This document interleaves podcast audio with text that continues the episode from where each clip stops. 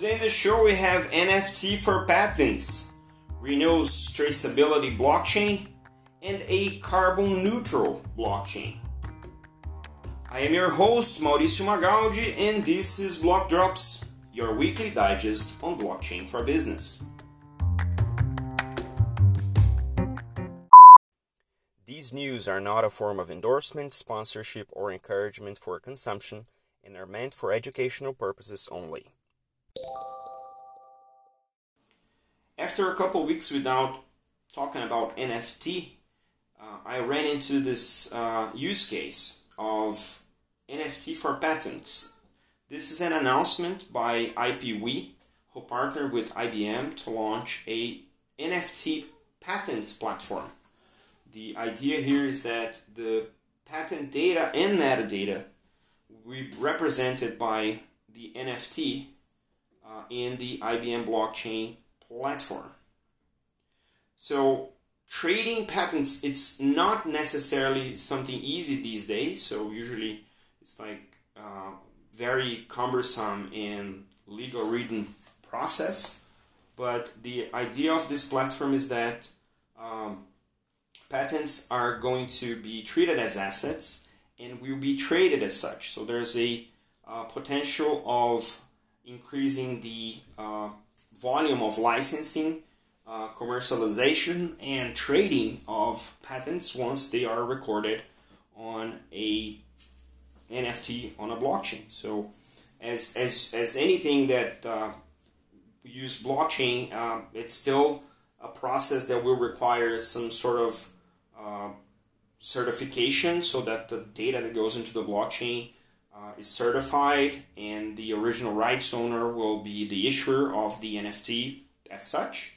But the concept of investing in this intellectual property is not necessarily new, but you know, to make it more tradable or have more liquidity, the NFT seems a very fitting use case or very fitting solution for the use case because it enables the ownership of the initial issuer, but also the secondary market at a very uh, simplified process being traded, say, in a regular crypto exchange of sorts. So that will be uh, interesting to see how that will facilitate the investment on intellectual property, even even as means for just an investment, not only for the use of, of the patent, but for uh, investment purposes only. The CEO of IPWE, uh, Erich Spangenberg, says that, and I quote, the IPWE platform is designed to transform the patent asset class by increasing transparency and promoting engagement, which we believe will encourage innovation, end quote. So I'm, I'm not against this. I think this is a pretty elegant uh, use case. Of course, using NFTs can derive into further uh, types of asset classes or even allow the NFT to be used as a stake for, say, a DeFi uh, structure, which could be an alternative for funding as well. So it's really interesting to see other corporate use cases such as this one uh, for NFT, and I'm looking forward to see if we uh, run into other corporate use cases with NFT as well because it's not it's not without purpose because you know patents are unique uh, they're they might not be collectibles but they are unique. They are non-fungible in nature because they determine something that is uh, unique and individual. So making that tradable seems uh, a very fitting use case for NFT so jumping from the cutting edge of blockchain with the NFT use case, we go to the classic use case of traceability.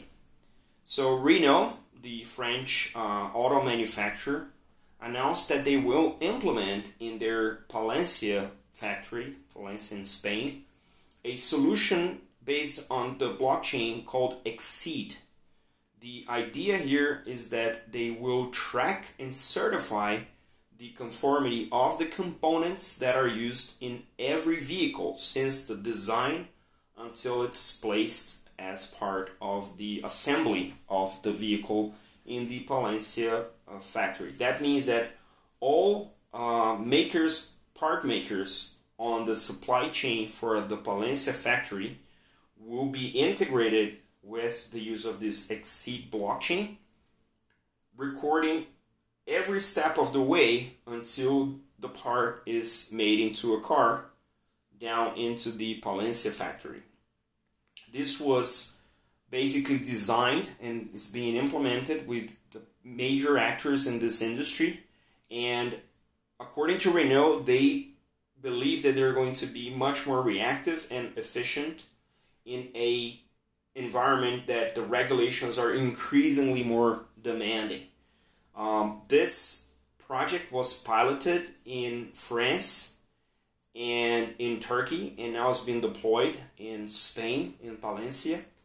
And of course, Exceed is open for other uh, car makers and other suppliers of all the supply chain because they want to maximize the use of the solution for this specific use case.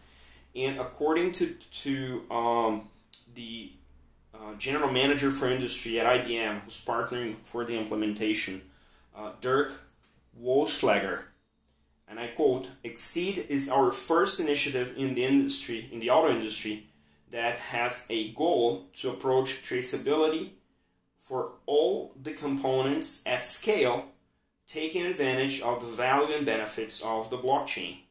End quote. So again, this is a classic use case. It's one that's been discussed in many forums. We haven't seen any auto specific use case with such breadth and depth. So I think this is pretty remarkable that finally the uh, industry that sort of inaugurated traceability finally adopted a blockchain solution for traceability of its uh, parts.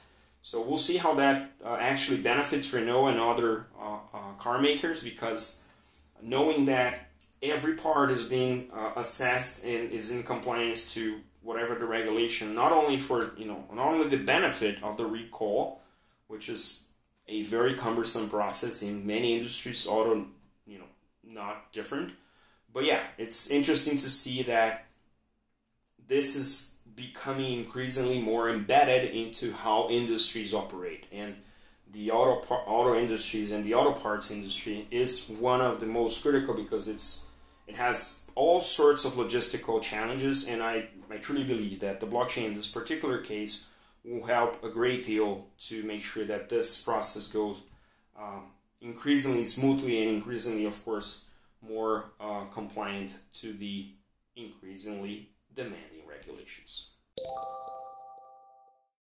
The last drop today is about blockchain for good, as we call it here at the show, and is a piece of news about Algorand, which is a proof of stake blockchain that has a minimal uh, carbon footprint uh, and even aiming to operate in a carbon negative footprint, announced that they are partnering with Climate Trade, which is a marketplace platform that's uh, leading uh, in transparency and traceability of carbon markets uh, using uh, blockchain based solutions to serve companies such as um, Iberia, Meliá Hotels, Cabify, Telefonica, and many others.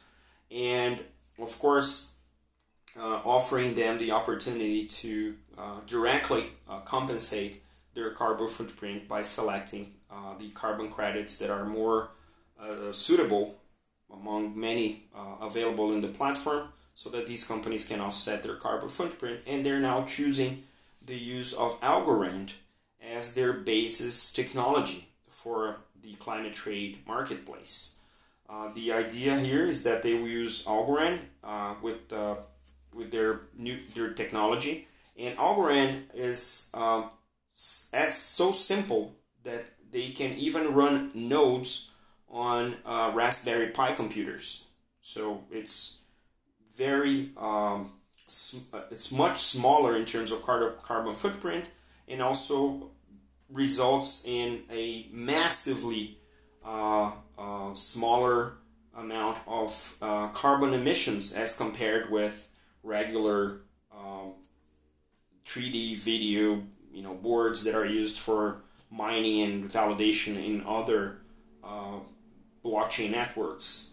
So the calculation is estimated in 2 million times less carbon emission by the Algorand uh, blockchain versus a regular uh, blockchain network or a public blockchain network. Now, of course, this this all this all comes with uh, a lot of hype. There is an increasing discussion about what is exactly an Ethereum footprint, what is exactly a Bitcoin footprint, meaning carbon footprint for these major uh, cryptocurrencies.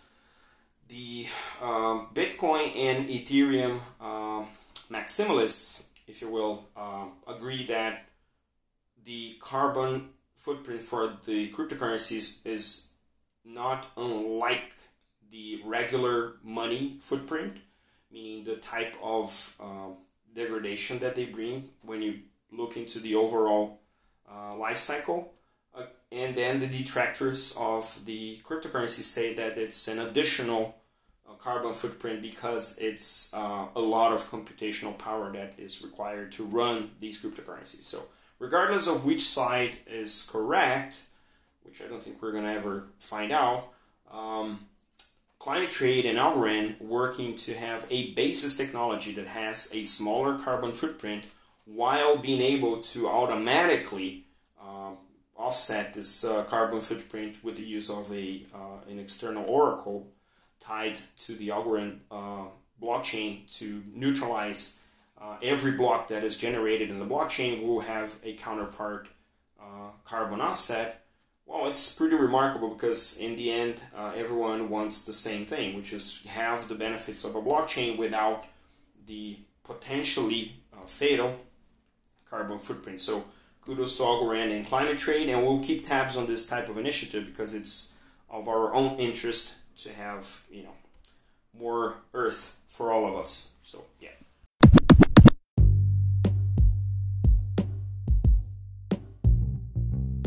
Blockdrops podcast is available on Spotify, Anchor, Google Podcasts, and Apple Podcasts, and most of the major podcast platforms. You can contact us by email on blockdropspodcast at gmail.com, on Instagram at blockdropspodcast, and on Twitter at blockdropspod.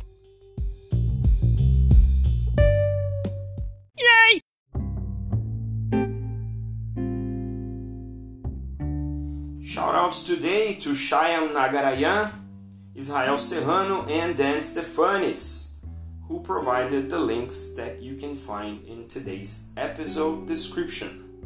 This is all for today. See you next time. Ciao.